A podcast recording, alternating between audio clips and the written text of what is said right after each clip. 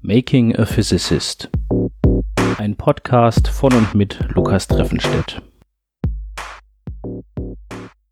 Hallo und herzlich willkommen zu Folge 43 von Making a Physicist mit dem Titel Auf die Bremse treten. Wie ich in der letzten Folge schon berichtet habe, ist es mir mittlerweile gelungen, sowohl in Brownscher Dynamik als auch mit der Power-Funktionaltheorie bzw. der dynamischen Dichte-Funktionaltheorie die Van Hove-Funktion zu bestimmen. Ich kann jetzt also mit zwei verschiedenen Methoden diese Daten erzeugen und dann vergleichen und analysieren, was die Unterschiede sind. Bei den Daten aus der Brownschen Dynamiksimulation, also der BD, zeigt sich schon, dass es eigentlich schön wäre, eine etwas größere Simulationsbox zu haben. Die Simulationen, die ich durchführe, sind ja immer mit einer bestimmten Teilchenzahl und in einer Box mit einer bestimmten Größe.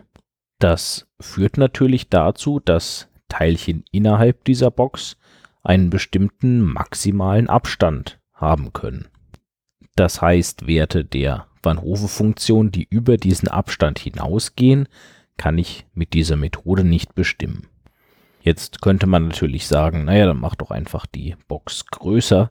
Allerdings macht das ganz schön Probleme, denn wenn ich das System bei der gleichen Dichte in einer größeren Box simulieren möchte, dann muss ich die Teilchenzahl um den Faktor erhöhen, um den ich auch die Box vergrößert habe. Und wenn ich jetzt den maximalen Abstand, sagen wir mal, verdoppeln wollte, dann müsste ich ja nicht nur eine der Seiten der Box verdoppeln, sondern alle drei. Und dann habe ich nicht einen Faktor 2 mehr Teilchen, sondern 2 hoch 3, also achtmal mehr Teilchen. Und leider wächst der Simulationsaufwand auch nicht linear mit der Anzahl der Teilchen, sondern quadratisch. Das heißt, eine Simulation mit achtmal mehr Teilchen würde mehr als achtmal so lange brauchen. Aber schon die Simulation mit der Teilchenzahl, die ich aktuell habe, hat fast einen Monat gedauert. Es würde also ganz schön lange dauern, bis ich an Daten mit größeren Abständen käme. Deswegen muss ich mich halt bei einer Analyse auf das beschränken, was ich jetzt aktuell zur Verfügung habe. Was ich bis jetzt feststellen konnte, ist, dass die Form, in der sich die Van Hove-Funktion entwickelt, mit beiden Methoden ziemlich gleich aussieht. Und das ist schon mal grundsätzlich gut. Das heißt, ich mache nicht bei einer der Methoden vollkommenen Quatsch.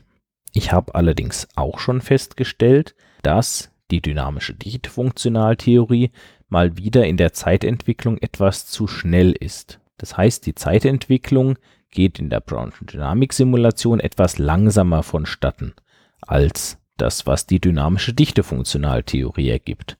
Und da ich davon ausgehe, dass die Brownsche Dynamiksimulation näher an dem tatsächlichen physikalischen Verhalten ist, heißt das, dass die dynamische Dichtefunktionaltheorie zu schnell ist. Daher gehe ich jetzt in die zweite Ausbaustufe und baue tatsächlich die Powerfunktionaltheorie auf, die ja noch zusätzliche Kräfte enthält, die über die dynamische Dichtefunktionaltheorie hinausgehen. Und diese Kräfte können unter anderem dafür sorgen, dass Reibung entsteht und die Dynamik im System langsamer wird. Und genau das will ich ja. Ich möchte, dass die Zeitentwicklung, die ich in der Powerfunktionaltheorie bekomme, möglichst gut zur Zeitentwicklung in der Brownschen Dynamiksimulation passt. Das heißt jetzt natürlich auch, dass wieder ein bisschen Programmierarbeit wartet. Ich muss diese neuen Terme in das Programm einbauen und das habe ich auch schon gemacht. Allerdings tauchen natürlich mal wieder numerische Probleme auf. Es gibt eine neue Instabilität, mit der ich kämpfen muss. Und jetzt sitze ich wieder da, suche Fehler, überprüfe Schritt für Schritt meine Berechnungen und hoffe, dass ich so irgendwann zu einem Ergebnis komme. Davon kann ich dann hoffentlich in der nächsten Folge berichten Und bis dahin, macht's gut. Dieser Podcast steht unter einer Creative Commons Lizenz. Das Intro basiert auf dem Stück Robot Physics von Socialbot. Das Stück ist erschienen auf dem Album Family Jewels und steht ebenfalls unter einer Creative Commons Lizenz